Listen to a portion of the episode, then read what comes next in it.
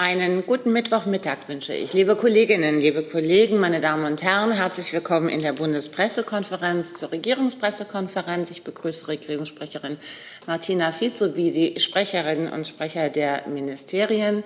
Wir hier als regierungsunabhängige Organisation der Hauptstadtjournalistinnen und Hauptstadtjournalisten arbeiten in dieser Bundespressekonferenz nach wie vor unter Pandemiebedingungen. Das bedeutet, wir haben ein ausgedünntes Podium und wir haben auch ein begrenztes Zeitbudget, um möglichst vielen Kolleginnen und Kollegen die Möglichkeit für Fragen zu eröffnen gilt hier die Regel eine Frage, eine Nachfrage. Ähm, wenn Sie uns über die verschiedenen Ausspielkanäle verfolgen und bei Phoenix gelandet sind, da haben wir dann auch die Gebärdensprachdolmetschung, für die wir von Phoenix unterstützt werden. Dafür herzlichen Dank. Heute am Mittwoch beginnen wir regelkonform mit dem Kabinett. Vielen Dank. Guten Tag auch von meiner Seite. Äh, das Bundeskabinett hat heute Formulierungshilfen für Änderungsanträge der Koalitionsfraktionen zu einem ergänzenden GKV-Bundeszuschuss für das Jahr 2022 und zur Stärkung der pflegerischen Versorgung beschlossen. Der Bundesgesundheitsminister hat sich vorhin ja schon dazu geäußert. Einige Punkte würde ich aber ganz gerne noch einmal nennen. Vorgesehen sind unter anderem folgende Regelungen. Versorgungsverträge mit den Pflegekassen sollen ab 1. September 2022 nur noch dann abgeschlossen werden können, wenn alten Pflegeeinrichtungen ihr Pflegepersonal tarifvertraglich oder in entsprechender Höhe entlohnen. Damit Pflegebedürftige von steigenden Zuzahlungen für die Pflege im Heim entlastet werden, sollen sie ab dem 1. Januar 2022 Zuschläge von den Pflegekassen erhalten. Die Höhe der Zuschläge sind nach der Aufenthaltsdauer der Pflegebedürftigen im Heim gestaffelt. Pflegekräfte sollen künftig mehr entscheiden können, beispielsweise beim Verordnen von Hilfsmitteln und in der häuslichen Pflege. Für verbindliche Personalschlüssel in den Heimen soll zudem die Personalbemessung weiter umgesetzt werden. Das bedeutet mehr Entlastung durch mehr Stellen. Die pauschale Beteiligung der gesetzlichen Krankenkassen an den Kosten der medizinischen Behandlungspflege in der vollstationären Pflege soll verstetigt werden. Darüber hinaus soll die Versorgung in der Kurzzeitpflege gestärkt und eine neue Leistung der Übergangspflege im Krankenhaus eingeführt werden. Zur Gegenfinanzierung der Maßnahmen soll ein pauschaler Bundeszuschuss von einer Milliarde Euro eingeführt und der Beitragszuschlag für Kinderlose um 0,1 Prozentpunkte angehoben werden. Zusammengefasst schaffen diese Regelungen die erforderlichen Rahmenbedingungen für eine regelmäßige Entlohnung nach Tarif und ermöglichen einerseits mehr Verantwortung für Pflegekräfte und sorgen andererseits auch für mehr Entlastung. Hierbei werden finanzielle Mehrbelastungen für die Pflegebedürftigen vermieden um weitere Beschlüsse der konzertierten Aktion Pflege umgesetzt. Es geht aber nicht nur um die Pflege. Ein weiterer Änderungsantrag sieht vor, dass der Bundeszuschlag für die gesetzlichen Krankenkassen um sieben Milliarden Euro im Jahr 2022 erhöht werden soll. Hiermit sollen die Sozialversicherungsbeiträge auch im Jahr 2022 bei unter 40 Prozent stabilisiert werden. Weiteres Thema. Die Coronavirus-Impfverordnung wird geändert. Das Bundeskabinett hat heute hierzu die Verordnung zur Kenntnis genommen, die der Bundesgesundheitsminister vorgelegt hat. Die wesentlichen Änderungen der Impfverordnung sind unter anderem zum 7. Juni wird die Impfpriorisierung bundesweit aufgehoben. Trotzdem ist es den Ländern möglich, in Impfzentren die Priorisierung aufrechtzuerhalten oder Impfangebote für bestimmte Gruppen zu machen, zum Beispiel für Kinder und Jugendliche.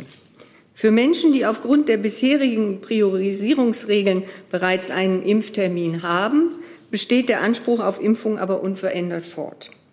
Betriebsärztinnen und Betriebsärzte sowie niedergelassene Privatärztinnen und Privatärzte werden als eigenständige Leistungserbringer in die bundesweite Impfkampagne einbezogen.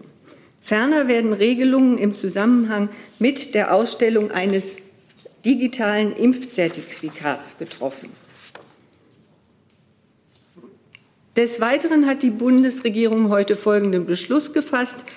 Die Bundesregierung will einen Beitrag zur Pandemievorsorge für Deutschland, Europa und international leisten. Sie möchte eine resiliente Versorgung mit Impfstoffen in 2022 und den Folgejahren gewährleisten und dafür die industrielle Basis zur Produktion von modernen Impfstoffen nachhaltig sichern. Der Bund wird dafür mit qualifizierten Unternehmen sogenannte Pandemievorsorgeverträge abschließen. Dann die Bundesregierung hat heute ihr Verkehrssicherheitsprogramm 2021 bis 2030 beschlossen. Das vorliegende Programm knüpft an das Verkehrssicherheitsprogramm von 2011 an, das Ende 2020 ausgelaufen ist. Im Fokus steht, wie im Koalitionsvertrag vereinbart, die Verpflichtung zur Einführung der Vision Zero, also der Senkung der Zahl der Verkehrstoten auf Null als Leitbild der Verkehrssicherheitsarbeit. Dafür haben Bund und Länder und Kommunen im vergangenen Jahr mit dem Pakt für Verkehrssicherheit erstmals eine gemeinsame Strategie für die Verkehrssicherheitsarbeit in Deutschland erarbeitet. Unter dem Leitsatz sichere Mobilität, jeder trägt Verantwortung, alle machen mit, vereint diese Strategie die Anstrengungen aller Akteure unter ein und demselben Dach. Gemeinsam haben sie sich darauf verständigt, die Zahl der Verkehrstoten in Deutschland bis 2030 um 40 Prozent zu reduzieren und die Zahl der Schwerverletzten deutlich senken zu wollen. Das Verkehrssicherheitsprogramm stellt den Beitrag und die Selbstverpflichtung des Bundes zur gemeinsamen Strategie dar. Und dann haben wir das Forschungsprogramm der Bundesregierung zur IT-Sicherheit äh, mit dem Titel Digital sicher souverän. Auch dieses Programm hat das Kabinett beschlossen. Die Bundesregierung verfolgt damit das Ziel, die Aktivitäten zur IT-Sicherheitsforschung unter Federführung des Bundesministeriums für Bildung und Forschung ressortübergreifend zu bündeln. Die Gewährleistung von IT-Sicherheit und Privatheit in der digitalen Welt ist von elementarer Bedeutung für Staat, Wirtschaft und Gesellschaft. Mit den Leitlinien zur Forschungsförderung setzen wir den Rahmen, um sichere und innovative IT-Lösungen für Bürger und Bürgerinnen, für Wirtschaft und Staat zu entwickeln. Das war's aus dem Kabinett. Hey Leute, Thilo hier. Unsere naive Arbeit in der Bundespressekonferenz und unsere wöchentlichen Interviews, die sind nur möglich, weil ihr uns finanziell unterstützt. Und damit das so bleibt, bitten wir euch, uns entweder per Banküberweisung oder PayPal zu unterstützen. Weitere Infos findet ihr in der Podcast-Beschreibung. Danke dafür. Bevor wir mit Fragen zum Kabinett beginnen, Herr Alter, bitte. Danke. Ich wollte Sie über ein aktuelles Thema informieren, Bundesinnenminister Seehofer setzt sich innerhalb der Bundesregierung äh, dafür ein, dass die Fußball-Europameisterschaft auch in Deutschland stattfinden kann. Innerhalb der Bundesregierung wird derzeit geprüft, welche eng begrenzten Anpassungen an den Einreisebestimmungen für die Teilnehmer an der EM jetzt vorzunehmen sind. Diese Entscheidung hat Sportminister Seehofer getroffen, nachdem äh, im Austausch mit den Fußballakteuren klar wurde, dass unter den gegenwärtigen Bedingungen der Ablauf der Fußball-Europameisterschaft in Frage stand. Der Profisport hat die Möglichkeit, besondere Schutzkonzepte einzuhalten. Die Fußball-Europameisterschaft ist ein Sportereignis, das nicht nur europaweit, sondern weltweit äh, im Interesse liegt. Und Deutschland wird seinen Teil leisten, damit dieses Ereignis gelingen kann. Es gibt gute Erfahrungen im Spielbetrieb unter Beachtung von Hygienekonzepten bei der Bundesliga, im DFB-Pokal und bei der Champions League. Und dem ist hier Rechnung zu tragen. Der Infektionsschutz hat weiterhin höchste Priorität. Die Fußball-Europameisterschaft wird so organisiert sein, dass den erforderlichen Anforderungen an den Infektionsschutz Rechnung getragen wird. Danke. Gibt es Fragen dazu? Herr Johnson. Herr Alter, könnten Sie ähm, erklären, äh, was für Hürden Sie jetzt genau entdeckt haben ähm, zur Durchführung der äh, oder mit Durchführung der EM in Deutschland und was da gegebenenfalls ähm, gemacht werden könnte, um das zu ermöglichen? Das kann ich tun. Es gibt im äh, Ablauf der Fußball-Europameisterschaft äh, Konstellationen, Spielkonstellationen, ähm, die dadurch gekennzeichnet sind, dass eine Mannschaft sich in Großbritannien einer Spielbegegnung stellen muss und im Zeitraum von weniger als zehn Tagen danach eine Spielbegegnung in Deutschland hat. Das ist beispielsweise beim Viertelfinaltreffen äh, in München der Fall. Äh, dort spielt der Sieger des Achtelfinales, äh, der zuvor in London ein Spiel ausgetragen hat. Und diese Konstellation kollidiert im Moment mit der Vorschrift, dass man aus, bei der Einreise aus einem Virusvariantengebiet zunächst in Quarantäne muss, wenn man sich innerhalb der vergangenen zehn Tage dort aufgehalten hat.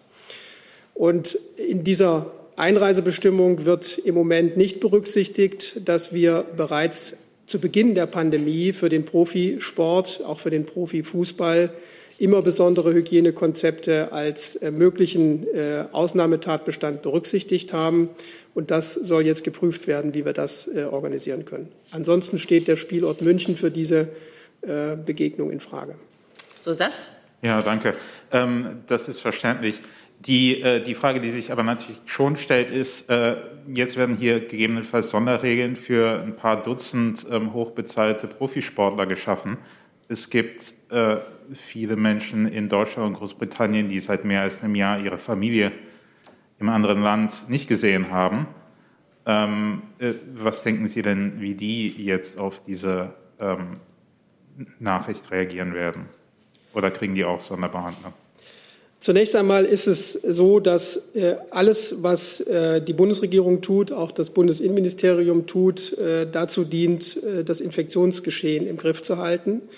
Und bei jeder einzelnen Vorschrift, die wir seit Beginn der Pandemie hatten, gab es gewisse Ausnahmetatbestände. Äh, insbesondere für diejenigen, die im Rahmen ihrer Berufsausübung pendeln müssen. Es gibt auch schon seit Beginn der Pandemie, auch für die Konstellation Virus-Variantengebiet, Ausnahmetatbestände für sogenannte Grenzpendler, also Leute, die in einem Grenzraum wohnen und zum Einkaufen oder zum Arbeiten jeweils die Grenze passieren. Und äh, in diesem Zusammenhang gibt es jetzt die Notwendigkeit auch für diese berufliche Ausübung von Profisport, im Übrigen nicht nur für die Spieler, sondern auch für sonstige spielkritische Personengruppen. Das können also, kann also technisch-organisatorisches Personal sein. Das betrifft letztlich aber auch akkreditierte Journalisten für die Berichterstattung, äh, die bei einem solchen Großereignis äh, die Möglichkeit haben müssen, vor Ort zu sein. Und für diese Personengruppen werden im Moment eng begrenzte Anpassungen diskutiert. Herr Jessen dazu. Herr Alter, umgangssprachlich nennt man es dann eben doch Extrawurstbraten. Das galt ja für den Anfang der Pandemie und dem Profisport auch schon. Ähm, es gab im Nachgang zu den frühen Regelungen äh, für den Profisport aus Bereichen der Kultur, zum Beispiel auch der Kultur, die ähm, mit körperlicher Betätigung zu tun hat, äh, Ballett und Bühne, die Forderung und auch Modelle analog zu den Ausnahmeregeln damals für diese Bereiche auch Ausnahmeregeln zu schaffen wurde teilweise auch gemacht. Das, was Sie jetzt beschließen, ist das dann auch wieder Modellcharakter für andere Bereiche, die sagen können, wir können ähnliche Hygienekonzepte realisieren? Im Moment werden, werden Anpassungen besprochen innerhalb der Regierung, die sich auf die Fußball-Europameisterschaft äh, beschränken. Ich will noch mal daran erinnern, wir haben derartige Ausnahmen für den Profifußball längst äh, in unserer praktischen um, in unserem praktischen Umgang mit der Pandemie, äh, die existent sind. Äh, wir hatten ein, Anfang der Pandemie eine Zeit, in der auch die Fußball-Bundesliga nicht möglich war und dann unter Berücksichtigung bestimmter Konzepte wurde das ermöglicht. Und äh, auch im internationalen Spielbetrieb äh, muss man feststellen, dass es mit einzelnen Ausnahmen weitgehend gut funktioniert hat. Und das muss man ins Verhältnis setzen zu äh, einer solchen Großveranstaltung, die hier stattfinden soll, mit all den Auswirkungen, die das hat für den gesamten Spielablauf. Und äh, in der Abwägung hat der Bundesinnenminister äh, gesagt, wir prüfen jetzt mal, ob wir für dieses Ereignis Anpassungen vornehmen können, sodass es ermöglicht werden kann. Zusatz? Verstanden. Das beantwortet aber nicht die Frage, ob nicht nach dem Gleichheitsgebot wenn in anderen relevanten Sektoren, Kultur gehört ja vielleicht auch dazu, äh, Träger und Veranstalter mit ähnlichen Konzepten aufwarten können, dass sie auch dann sagen müssen, das, was im einen Fall möglich war als Ausnahmeregelung, muss dann auch im anderen Fall möglich sein. Ich kann äh, jetzt nicht für alle möglichen Veranstaltungen hier Stellung beziehen. Das muss dann auch in den jeweiligen Ressorts geprüft werden, ob sowas denkbar ist. Aber es muss natürlich auch klar sein, dass wir hier über Veranstaltungen einer bestimmten Größe und bestimmten Kategorie reden, mit einem internationalen äh, grenzüberschreitenden Verkehr.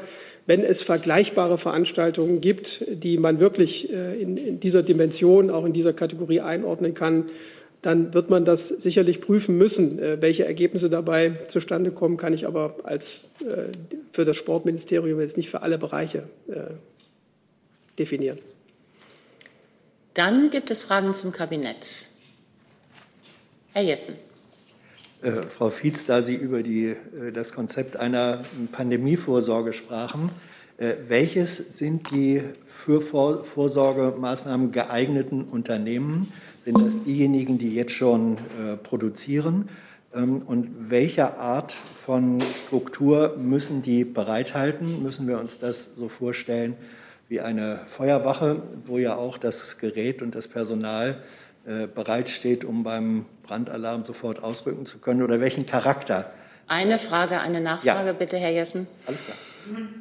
Ähm, zu Ihrer Frage, der Bund wird hierzu eine öffentliche Ausschreibung vornehmen und die Bewirtschaftung der Verträge erfolgt über das noch weiter aufzubauende Zentrum zur Pandemievorsorge unter dem Dach des Paul-Ehrlich-Instituts. Herr Warbeck? Ja, eine generelle Frage, Frau Fietz, habe ich Sie richtig verstanden, dass die jetzt nochmal neu aufgekommenen Spionageaktivitäten der US-amerikanischen und dänischen Partner, die waren nicht Teil der Kabinettssitzung? Ähm, ich habe Ihnen die Themen genannt, die im Kabinett beschlossen worden sind. Mhm. Äh, darauf vielleicht ähm, aufbauend, überlegt denn die Bundesregierung, ähm, auch wenn es jetzt in der Kabinettssitzung nicht Thema war, vor dem Hintergrund dieser neuen Spionageaktivitäten oder sich nochmal neu bestätigenden Spionageaktivitäten zu überlegen, ob man Edward Snowden nicht doch Asyl in Deutschland gewährt? Das ist jetzt ein sehr weiter Bogen, Herr Warbeck, aber gut. Zu diesem Komplex kann ich Ihnen keine Angaben machen. Können Sie da was nachreichen? Haben Sie denn auch eine Frage zum Kabinett? Es war ja Teil des. Es war nicht Teil des Kabinetts, also nicht in dem, was ich Ihnen antworten konnte. Noch mal eine Frage. Haben Sie noch eine Frage zum Kabinett? Nee, dann hat sie es erledigt. Gut, okay. Gibt es weitere Fragen zum Kabinett? Dann schlage ich vor, dass wir mit dem Komplex Corona beginnen. Sascha Mayer, dpa. Laut einem Bericht planen die Koalitionsfraktionen einen Antrag, um die epidemische Lage von nationaler Tragweite über den 30. Juni hinaus bis zum 30. September zu verlängern. Gibt es hierzu eine Position der Bundesregierung? Also für das BMG kann ich sagen, dass Minister Spahn sich dazu gestern geäußert hat und darauf würde ich verweisen.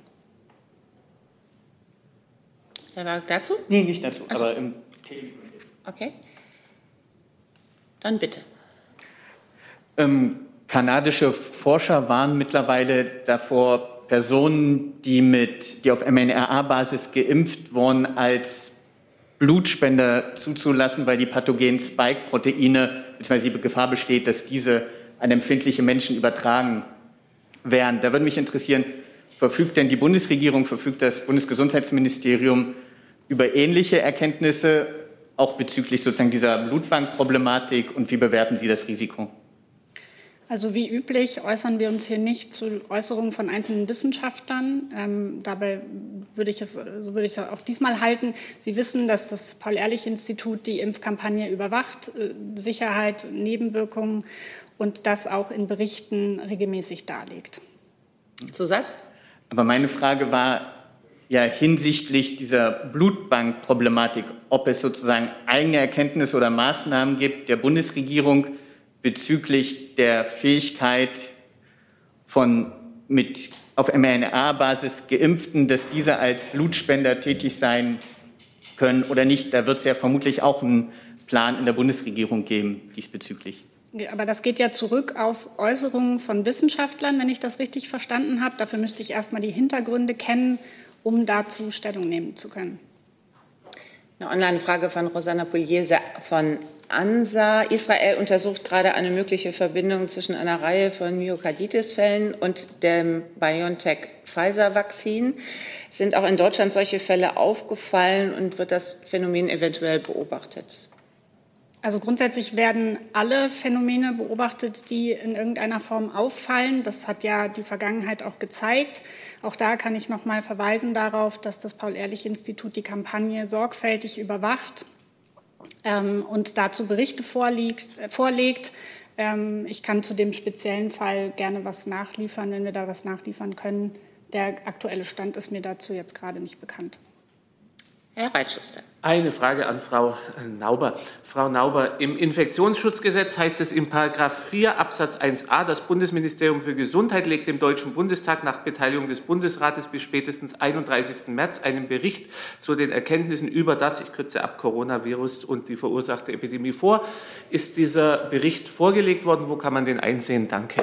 Das kann ich Ihnen aus dem Kopf nicht sagen, kann ich aber gerne nachschauen. Zusatz? Also ist Ihnen nicht bekannt, dass er vorgelegt wurde bisher? Schauen Sie, Herr Reitschuster, ich habe nicht das gesammelte Wissen des ganzen Hauses immer bei mir. Insofern sehen Sie es mir nach. Ich kann das gerne nachreichen, aber ich habe es jetzt aktuell nicht im Kopf. Danke. Julian Olk vom Handelsblatt. Gelten Corona-Selbsttests, die durch geschultes Personal per Video begleitet werden, äquivalent zu Schnelltests für Zugänge zur Gastronomie oder den Einzelhandel und plant das BMG diese digitalen Schnelltests auch als kostenlose Bürgertests einzustufen? Auch dazu hat sich der Minister gestern geäußert. Er hat ja gestern äh, recht ausführlich ähm, äh, zu dieser ganzen Testfrage Stellung genommen und unter anderem auch äh, dazu, ähm, inwiefern möglicherweise auch Selbsttests künftig äh, im Rahmen des Bürgertests ähm, äh, angewendet werden können. Momentan ist es so, dass der Test, der dann auch anerkannt wird, ähm, sozusagen unter Aufsicht stattgefunden haben muss. Und insofern sind das Antigen-Schnelltests und keine Selbsttests. Herr Reitschuster zum Testen? Äh, nein. Herr Warwick zum Testen?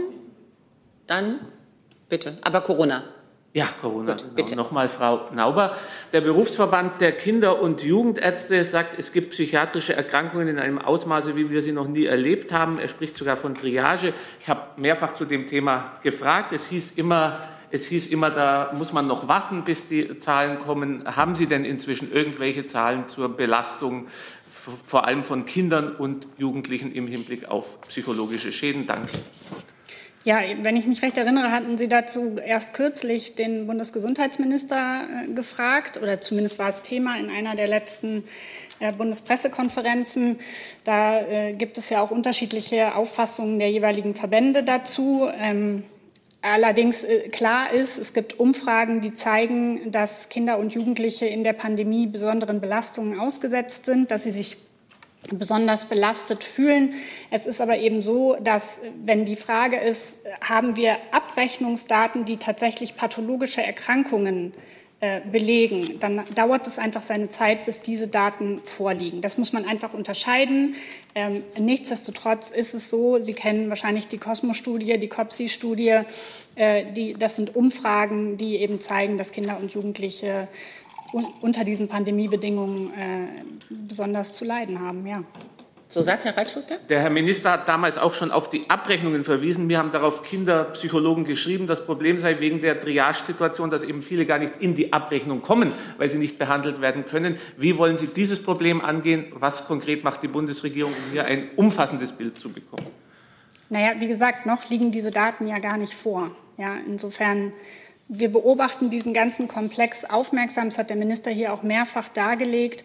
Natürlich schauen wir nicht nur auf die Infektionslage, sondern auch auf alles andere, äh, was die Pandemie betrifft.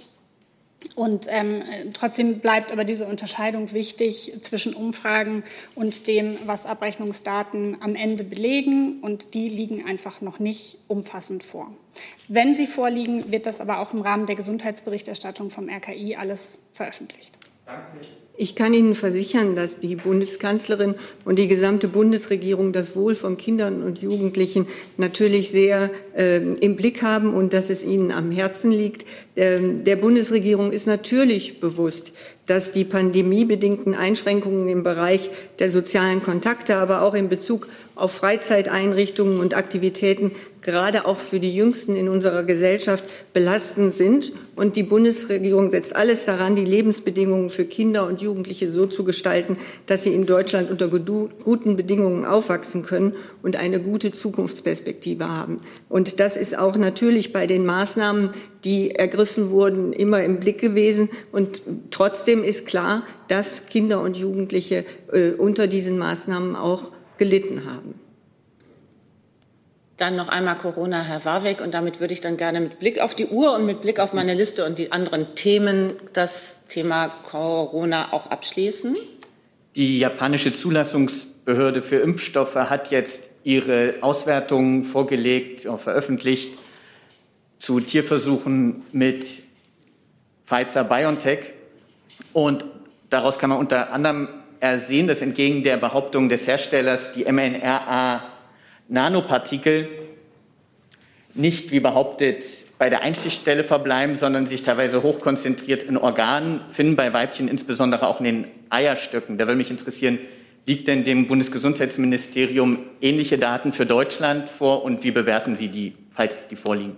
Also wir haben in Deutschland vier zugelassene Impfstoffe. Die sind von der EMA zugelassen worden äh, mit den entsprechenden Daten, die dafür vorgelegt wurden. Der Impfstoff von BioNTech Pfizer ist einer dieser vier Impfstoffe. Ähm, und dabei würde ich es belassen. Zusatz? Aber meine Frage war ja, dass zumindest auf diesen Daten der japanischen Zulassungsbehörde deutlich wird, dass diese mRNA-Nanopartikel nicht, wie gesagt, eine Einstichstelle verbleiben, sondern hochkonzentriert in den Organen gefunden worden. Da würde ich noch fragen, die Bundesregierung wird ja sicherlich auch entsprechende Daten haben zu Tierversuchen in Deutschland mit dem Impfstoff, ob dieses Phänomen sich dort hat auch beobachten lassen.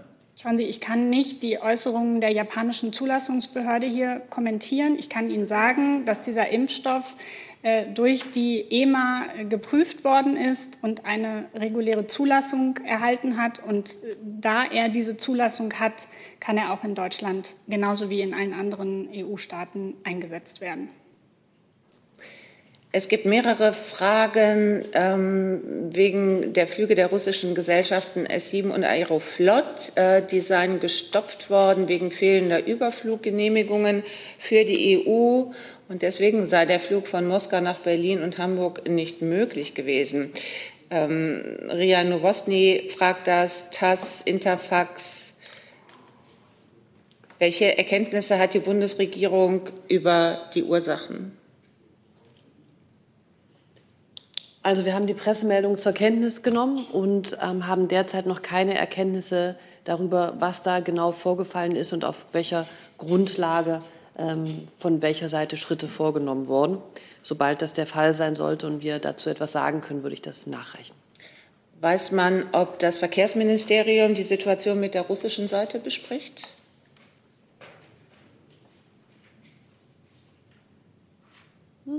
Das Verkehrsministerium ist nicht da aber hört bestimmt zu und kann dann gegebenenfalls auch nachreichen. Herr Reitschuster dazu? Ja, als Betroffener. Und die Beziehungen zwischen Deutschland und Russland sind ja sehr, sehr eng. Es gibt unglaublich viele familiäre auch Kontakte. Inzwischen wird sich die Bundesregierung dafür einsetzen, dass es solche Überflug, äh, dass es solche Verhinderung der Flugmöglichkeiten nicht gibt, gerade im Hinblick auf Millionen russischsprachige Menschen in Deutschland mit engen Beziehungen nach Russland. Danke. Also die Freiheit des Luftfahrtverkehrs gemäß der internationalen Abkommen, die es weltweit für, diese, ähm, für den Luftverkehr gibt, die ICAO und die Regularien, die dazu beitragen, dass der Flugverkehr weltweit gut funktioniert, hinter denen steht natürlich die Bundesregierung und deren Umsetzung befürworten wir. Und das ist gutes, normales ähm, äh, Geschäft international, diese Verträge einzuhalten. Und das ist natürlich etwas, was wir, was wir einfordern und wofür wir stehen. Zusatz? Dann lassen Sie mich es nochmal anders formulieren. Es war ja die russische Seite, die angefangen hat damit, dass sie ein Air Force-Flugzeug und ein Flugzeug der Auer nicht nach Moskau gelassen hat. Also sie hat damit angefangen. Was überwiegt für Sie jetzt? Dass man synchron antwortet und sagt, wir machen das Gleiche oder die humanitären Aspekte, dass man sagt, dass die Leute normal fliegen können, ist für uns wichtiger? Danke. dieses, ähm, dieses oder das äh, ist im, aus meiner Sicht hier nicht der Punkt. Der Punkt ist, dass wir grundsätzlich dafür einstehen, dass internationale Abkommen und dass der internationale freie Flugverkehr gewährleistet werden müssen. Und dafür stehen wir in den zuständigen Gremien und in den Organisationen ein. Dann, ich glaube, es ist Herr Neuhan. Genau. Hinter der Maske und ja. mit einem neuen Thema. Mir geht es um ein Thema, ein, äh, das nicht im Kabinett äh, behandelt worden ist, obwohl es vorgesehen war, nämlich die Debatte um die CO2-Heizkostenaufteilung. Da hätte ich Fragen an die beteiligten Ministerien BMJ, BMJV und BMI und BMWI. An alle drei die Frage, wie bewerten Sie, Sie es? Wollen wir eine Sekunde warten, ja, bis wir getauscht haben an der Stelle? Ich habe dazu auch ganz viele Fragen die uns online erreicht haben, unter anderem von dpa aus dem ARD Hauptstadtstudio und vom Deutschlandfunk? Also an alle drei Ministerien die Frage, wie bewerten Sie es, dass das Kabinett dieses Thema heute nicht behandelt hat, offenbar aufgrund des Drucks der Unionsfraktion und insbesondere an die unionsgeführten Ministerien die Frage, warum haben Ihre Minister dieser Einigung am Montagabend, Montag spätabend noch zugestimmt, obwohl ähm, und, und jetzt wieder ihre Einigung ähm, bzw. die, die Zustimmung zurückgezogen. Danke. Ja, Vielleicht fange ich an. Äh, für das BMJV als fürs Mietrecht äh, zuständiges Ministerium. Die Bundesjustizministerin hat sich vorhin ganz klar geäußert. Es ist aus unserer Sicht eine Frage der Gerechtigkeit, dass die CO2-Kosten beim Heizen zwischen Vermietern und Mietern zu gleichen Teilen aufgeteilt werden, denn beide Seiten bestimmen gleichermaßen über den CO2-Ausstoß. Mieter können durch ihr Verhalten ähm, den, den Ausstoß letztlich äh, senken, ein effizientes Heizverhalten. Ähm, und Vermieter ähm, können Heizanlagen erneuern und die Gebäude durch energetische Sanierung auf den neuesten Stand bringen. Genau diese Anreizwirkung sollte ja durch den CO2-Preis auch erzielt werden. Und genau aus diesem Grund haben wir als Justizministerium einen Gesetzentwurf erarbeitet und auch innerhalb der Bundesregierung geeint, der eine hälftige Teilung, also 50-50 Vermieter und Mieterinnen und Mieter vorsieht. Das ist aus unserer Sicht sachgerecht und das ist fair. Und wenn es hier zu keiner Einigung kommt, ähm, dann würde das bedeuten, dass ähm, es diese hälftige Teilung nicht gibt. Und dann müssten Mieter die vollen CO2-Kosten beim Heizen tragen. Aus Sicht der Bundesjustizministerin, äh, das hat sie so gesagt, ist das ein völlig falsches Signal. Ähm, es würde Mieterinnen und Mieter einseitig belasten und die Anreizwirkung bei der energetischen Sanierung eben ähm, ja, dann verhindern. Und deswegen ähm, hat sie äh, dazu aufgefordert, dazu jetzt schnell zu einer Lösung zu kommen. Ähm, wie gesagt, innerhalb der Bundesregierung war dieser Gesetzesvorschlag schon geeint, damit in den noch äh, verbleibenden zwei Sitzungswochen im Bundestag diese Änderung auch noch beschlossen werden kann. Ja, die Position des äh, Bundesbauministers ist unverändert. Äh, die, das Kabinett hat am 12. Mai ähm, gemeinsam mit der Klimaschutzgesetznovelle auch den Klimapakt Deutschland beschlossen. Der sieht für den Baubereich vor, dass die Mittel für den äh, klimaschonenden sozialen Wohnungsbau erhöht werden. Und er sieht vor, dass die CO2-Bepreisung je zur Hälfte für Mieter und Vermieter ähm, aufgeteilt werden soll, wobei hervorzuheben ist, dass Vermieter die höheren Kosten auch steuerlich geltend machen können. Ähm, der Bundesinnenminister hat sich von vornherein äh, dafür ausgesprochen, dass nicht nur die Verantwortung, sondern auch die Lasten geteilt werden müssen. Und diese Position vertritt er nach wie vor. Jetzt kommt es offenbar noch mal zu Gesprächen. Der Bedarf besteht offenbar und diesen Gesprächen werden wir uns auch stellen. Und lassen Sie mich bitte nur kurz betonen, ähm, dass der Bundestag ja nun entscheiden muss und dass dort oft nochmals Themen diskutiert werden und äh, weiterentwickelt werden. Das ist auch bekannt und das ist das Recht des Parlaments und das respektieren wir. Das Wirtschaftsministerium kann sich dem nur anschließen, das Recht des Parlaments. Und äh, es ist richtig, dass es einen Austausch auf Staatssekretärsebene gegeben hat zur Frage Mieter, Vermieter 50-50-Lösung. Die stand aber immer unter einem Leitungsvorbehalt und der Klärung von bestimmten Punkten. Und das war für uns unter anderem der Punkt der ausreichenden Finanzierung und Ausstattung der Förderprogramme zur energetischen Gebäudesanierung. Wir müssen ja beim Klimaschutz vorankommen und die Frage der Kostenverteilung Mieter-Vermieter diskutieren. Auf der einen Seite aber müssen auch ausreichend Finanzierung für die Gebäudesanierung bereitstellen. Und das war eben unser Leitungsvorbehalt, den wir eingelegt haben, unabhängig von den Gesprächen. Zusatz, Herr Neumann? Ja, eine Nachfrage. Es gibt jetzt den Vorwurf des SPD-Vizekanzlers, äh, der sich besonders über die Unionsfraktion aufregt und sagt, diese Fraktion sei offensichtlich im Griff der Immobilienlobby. Wie bewerten die Minister ähm, Altmaier und Seehofer diesen Vorwurf? Also für den Bundesinnenminister äh, nehme ich da keine Bewertung vor. Das sind Äußerungen aus dem politischen Raum und äh, die haben wir nicht zu kommentieren. Zu den Äußerungen aus dem politischen Raum und im Wahlkampf äußern wir uns auch nicht. Herr Jessen dazu? Herr Alter, bedauert Minister Seehofer, dass die im Kabinett erzielte Einigung äh, über die Kostenteilung nun doch nicht im Kabinett beschlossen werden konnte? Naja, also der Bundesinnenminister hält die angestrebte Regelung, die innerhalb der Bundesregierung konsentiert war, für sachgerecht und richtig. Äh, und äh, jetzt geht es darum, dass das Kabinett diesen Beschluss schnellstmöglich fassen kann.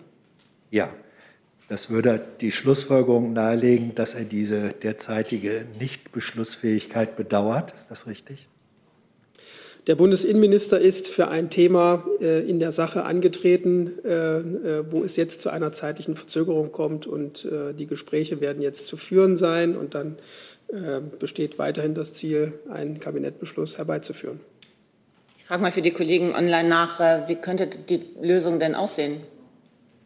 Gut, das ist natürlich, das wäre eine Vorwegnahme der noch zu führenden Gespräche. Das kann ich an dieser Stelle nicht tun. Nachher nochmal? Ja, nochmal an Frau Fietz, weil Sie sich auch eingebracht haben hier. Was sagt denn das aus über den Zustand und das Erscheinungsbild dieser Koalition, wenn ähm, eine Einigung verkündet wird? Die Bundesregierung einigt sich auf Eckpunkte. Es gibt eine Einigung nochmals über die Details und einen Gesetzentwurf, eine Formulierungshilfe. Und dann zieht man diesen äh, Gesetzentwurf zurück, weil sich dann die äh, Fraktion, eine der Koalitionen tragenden Fraktionen, da einbringt und sagt, wir möchten das nicht. Also ich kann dem, was ich eben gesagt habe, nichts hinzufügen. Es ist ein normaler Vorgang, dass der Bundestag äh, Themen weiterentwickelt und äh, das ist das Recht des Parlaments und äh, das respektieren wir. Es ist ein normaler Vorgang, dass äh, ein geplanter Tagesordnungspunkt kurzfristig aufgrund des Drucks der Unionsfraktion wieder äh, von der Tagesordnung genommen wird?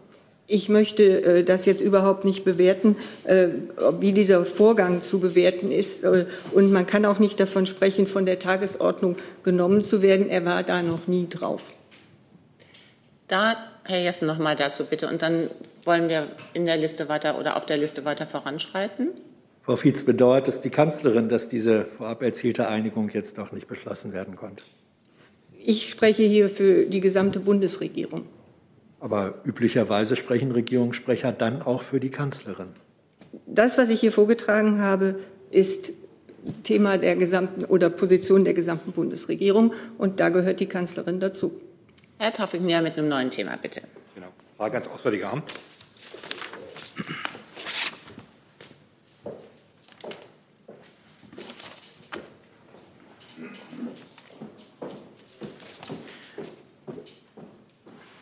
Zwei kurze Fragen zur Libyen-Konferenz. Ähm, erstens, wer sind die Teilnehmerstaaten? Wird es dieselben Teilnehmerstaaten sein, die schon bei der ersten Libyen-Konferenz im Januar 2020 waren? Oder gibt es da neue Teilnehmerländer?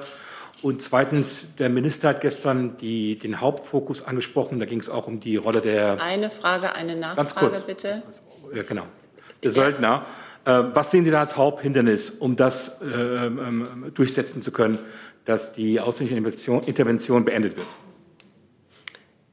Also die Teilnehmerliste, sofern sie denn dann feststeht und die genauen Teilnehmer würde ich gerne nachreichen, wenn wir dazu schon was sagen können. Es ist eine Nachfolgekonferenz zur Libyen-I-Konferenz, richtet sich an die Außenminister und an verschiedene internationale Organisationen. Insofern können Sie schon mal mit dem gleichen Teilnehmerkreis wie beim letzten Mal rechnen. Ähm, ob jetzt äh, eventuell andere Partner oder Organisationen dazukommen, das könnte sein, habe ich gerade nicht im Kopf, würden wir aber vielleicht nachreichen. Was die Frage des Abzugs ausländischer Truppen und Söldner betrifft, die erachten wir als unglaublich wichtig dafür, dass die Wahlen wie geplant am 24. Dezember dieses Jahres stattfinden können.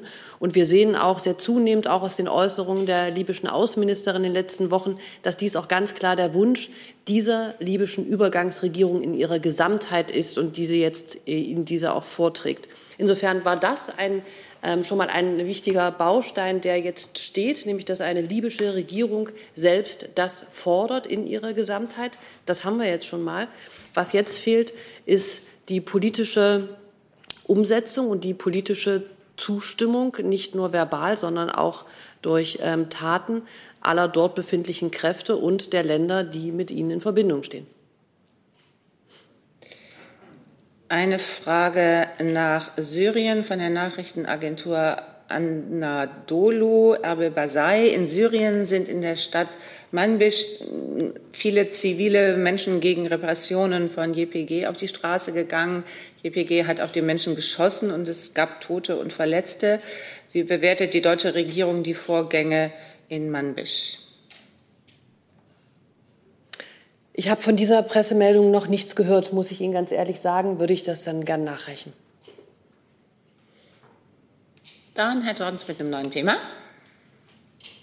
Äh, ja, die erste Frage, die ich hätte, äh, bezieht sich auch auf ein außenpolitisches Thema. Und zwar hat das ähm, Sondertribunal für den Libanon äh, den UNO-Generalsekretär informiert, dass es ähm, wahrscheinlich bis zum 31. Juli seine Arbeit niederlegen muss, wegen Finanzierungsschwierigkeiten. Äh, Libanon selbst muss ja, glaube ich, knapp die Hälfte der ähm, Kosten tragen und das Land ist äh, finanziell am Ende. Arbeitet denn die Bundesregierung in irgendeinem Format an einer finanziellen Lösung, damit dieses Tribunal ähm, äh, weiterarbeiten kann? Oder ähm, äh, sehen Sie die Arbeit des Tribunals als getan? Das müsste ich Ihnen en Detail nachreichen, weil mir auch diese Meldung noch nicht bekannt, ist, äh, bekannt war. Klar ist, ähm, dass wir das Tribunal in der Vergangenheit und in seiner Rolle als ganz wichtiges ähm, Instrument angesehen haben, um ähm, äh, diese Fakten aufzuklären, mit denen das Tribunal befasst war. Und klar ist auch, dass wir uns für den Libanon wünschen, dass es schnell eine handlungsfähige Regierung gibt, die dann eben auch über Mittel verfügt, um die Regierungstätigkeit und das, was ein Staat und eine Regierung allgemein tun muss, durchzuführen. Und die, der Libanon leidet seit Monaten unter ähm, dieser Unsicherheit und unter ähm, dem auch Streit zwischen den verschiedenen politischen Fraktionen. Und all das führt in, in einer Konsequenz auch dazu, dass Finanzmittel für den Libanon in ganz verschiedenen Bereichen in Frage stehen oder es schwieriger wird, äh, diese zu generieren. Insofern sind das alles Vorgänge, von denen wir uns wünschen, dass, dass der Libanon vorankommt, dass es eine Regierung gibt und dass ähm, auch dort finanziell Ruhe und ähm, vielleicht auch Zuversicht mit diesen Mitteln einkehrt. Was das Gericht anbetrifft, würde ich auch gerne dann noch was nachliefern, wenn wir was haben. Zusatz? Ich habe noch eine andere kleine Frage. Andere eine andere, bitte was? Eine andere kleine Frage zu einem anderen Thema. Ich habe das Thema immer noch nicht verstanden, bitte schön. Nee, ich habe noch eine Frage zu einem anderen Thema. Dann würde ich Sie wieder auf die Liste setzen. Ähm, Thomas Niels, freier Journalist, äh, gibt es etwas Neues bzw. Fortschritte in der fünften Verhandlungsrunde in Wien über die Rückkehr zum iranischen Atomabkommen? Die Gespräche in Wien dauern zur Stunde noch an. Die ähm, Delegationen sitzen da seit äh, in dieser fünften Runde ähm, seit einer geraumen Zeit zusammen. Und der Europäische Auswärtige Dienst hat ja vorhin angekündigt, dass es ähm, heute Abend eine weitere Joint Commission geben wird auf Ebene der politischen Direktoren, der Botschafter und der Vizeaußenminister. Und ähm, jetzt warten wir ab, äh, wie diese Joint Commission sich einlässt und ähm, wie es dort vorangeht.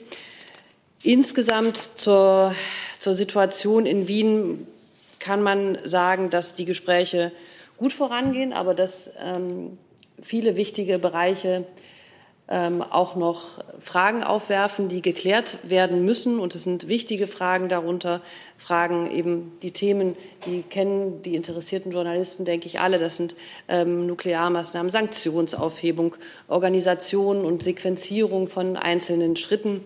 Insofern sind das sehr, sehr intensive Gespräche die ähm, sich um einige, aber auch entscheidende und wichtige Knackpunkte drehen. Und es gibt nach wie vor verschiedene Arbeitsgruppen und verschiedene Formate, in denen die Gespräche geführt werden. Und ähm, nun gibt es diese Joint Commission und danach äh, werden die Partner entscheiden, wie sie weiter mit dieser fünften Runde oder wie sie überhaupt weiter mit den Gesprächen voranschreiten werden.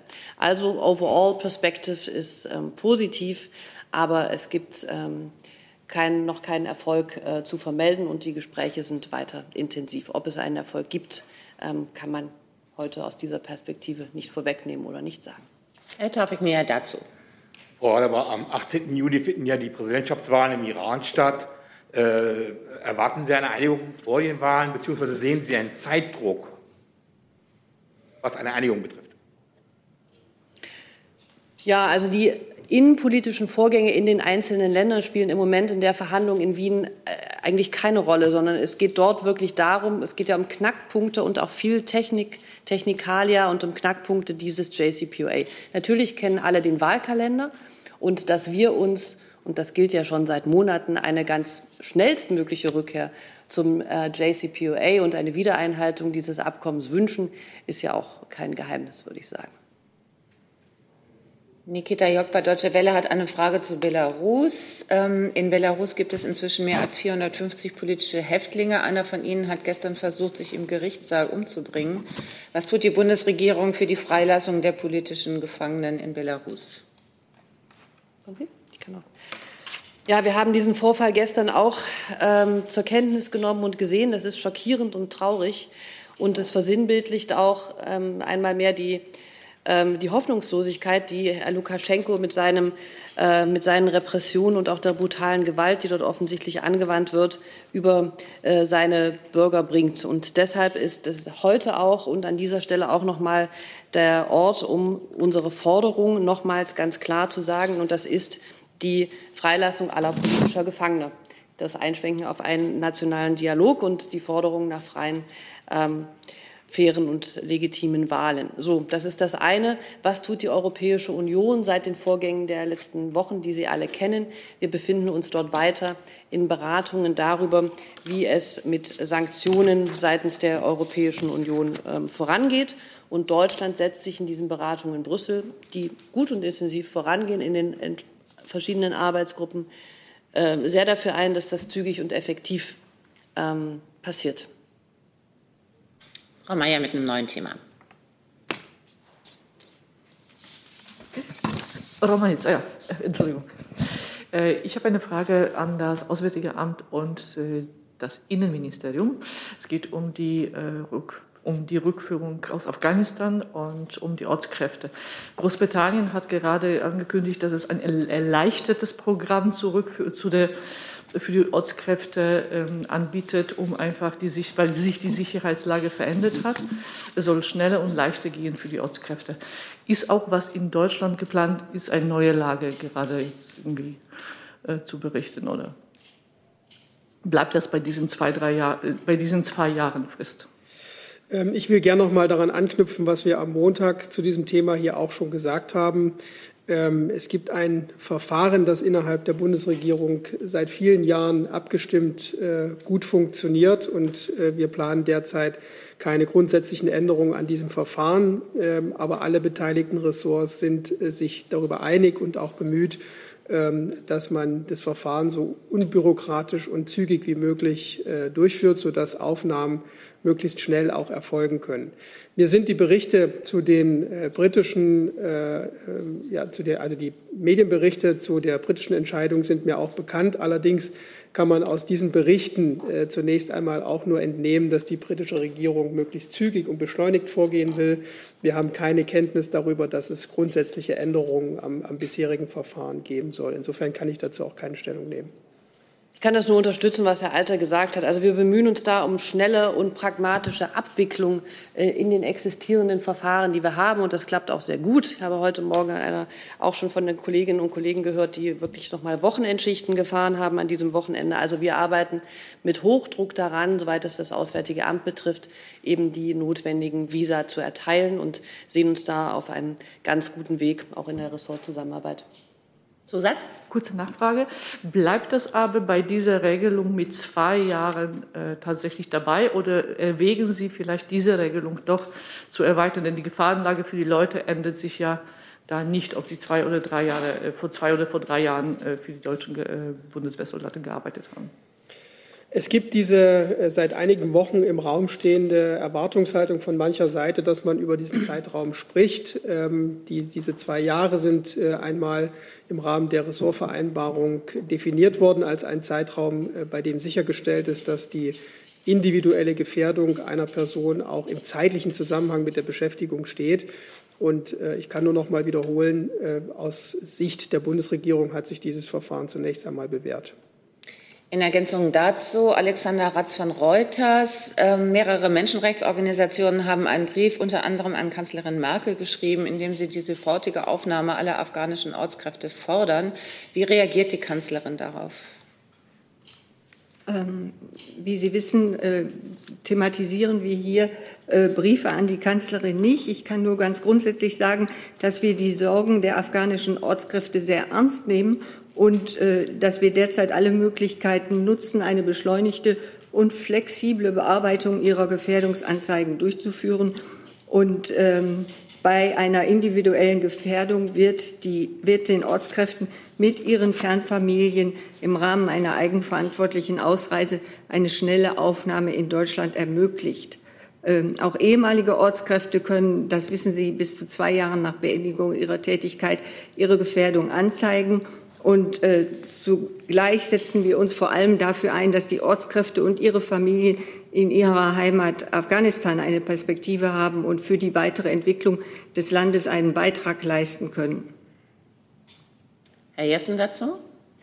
Ähm, Herr Alter, nehmen Sie nur Medienberichte zur Kenntnis, dass andere Regierungen Verfahrensänderungen vorschlagen?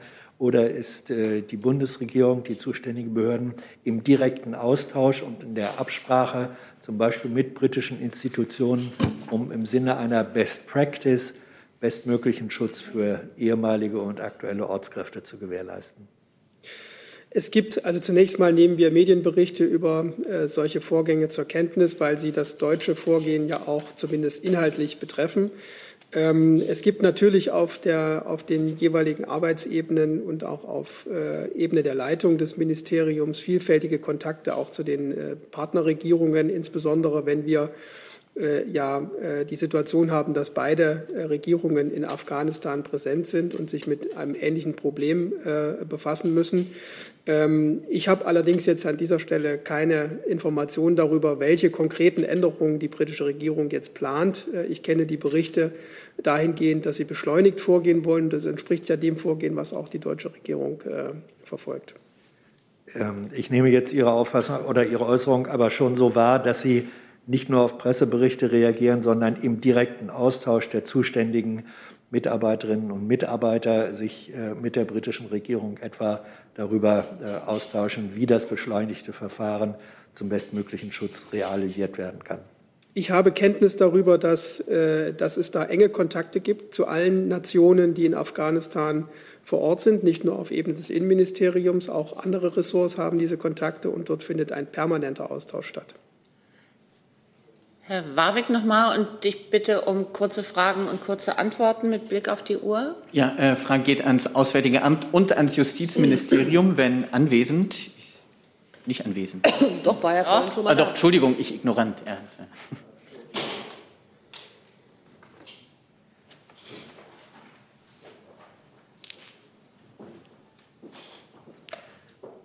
Ähm,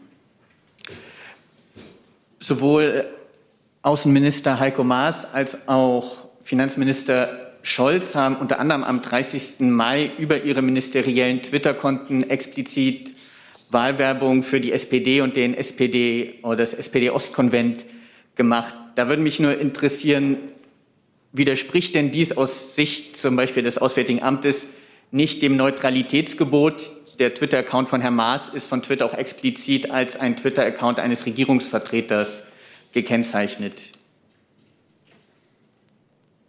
Der Twitter-Account von Herrn Maas ist nicht der Twitter-Account des Auswärtigen Amts. Und als Justizministerium kann ich nur sagen, dass ich Sie bitten würde, sich an die betreffenden Ressorts zu wenden, deren Kommunikation äh, oder die Kanäle der jeweiligen Ministerinnen und Minister kommentieren wir natürlich nicht. Okay, dann. Herr Zusatz? Grundsätzlich, ähm, hat denn die Kanzlerin dazu eine Haltung, wenn Minister unabhängig ob CDU, CSU oder SPD, über ihre Twitter-Accounts Wahlwerbung für die eigene Partei machen, auf Twitter-Accounts, über die sie sonst als Minister agieren. Hat die Kanzlerin dazu eine Haltung? Ich kann Ihnen dazu keine Angaben machen. Herr Reitschuster mit einem neuen Thema. Genau, der Ostbeauftragte der Bundesregierung, Herr Wanderwitz, hat äh, für Aufregung gesorgt, weil er faktisch Millionen Ostdeutscher die Demokratiefähigkeit abgesprochen hat und äh, das darauf zurückführte, dass sie diktatursozialisiert sind. Wie sieht denn die Bundeskanzlerin gerade als Ostdeutsche das? Also ich möchte Ihnen ganz grundsätzlich sagen, dass Marco Wanderwitz, der seit Februar 2020 Ostbeauftragter der Bundesregierung ist, sich für die Belange der Ostdeutschen und für die Berücksichtigung ihrer Bedürfnisse in der Politik der Bundesregierung engagiert. Und mit Sorge verfolgt er natürlich die Tendenzen in einigen ostdeutschen Bundesländern zur Rechtsradikalität und zur Wahl rechter Parteien. Als ein Mittel, dem zu begegnen, sieht der Ostbeauftragte Bildungsarbeit an, denn die Aufarbeitung der DDR-Diktatur ist noch lange nicht abgeschlossen. Und die Aufklärung über das DDR-Regime wie auch über den Widerstand in der DDR ähm, ist sogar wichtiger denn je. Gerade gegenüber den jungen Menschen steht die Bundesregierung in der Pflicht, den Wert unserer demokratischen Freiheitsrechte und die Gefahren durch totalitäre Regime zu vermitteln.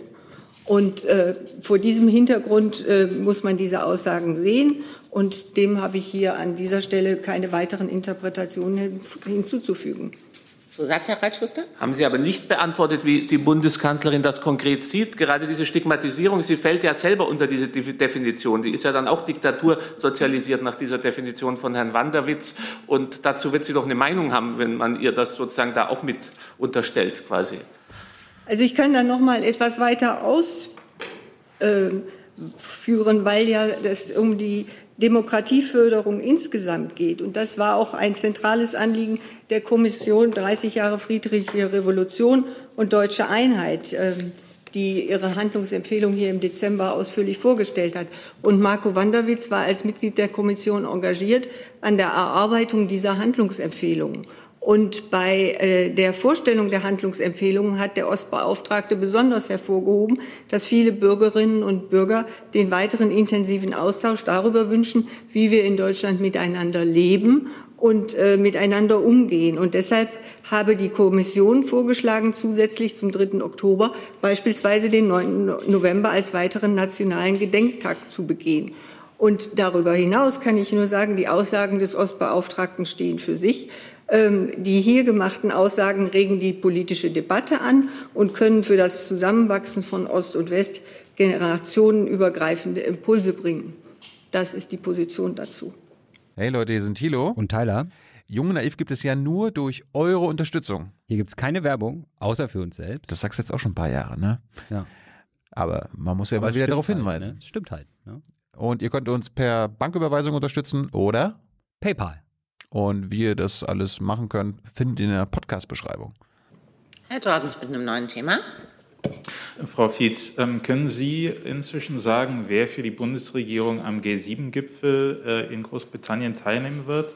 Und ähm, werden diese Personen äh, bei ihrer Rückkehr dann in Quarantäne gehen müssen, weil sie ja aus einem Virusvariantengebiet kommen, oder kriegen die die ähm, Sonderbehandlung für Fußballer?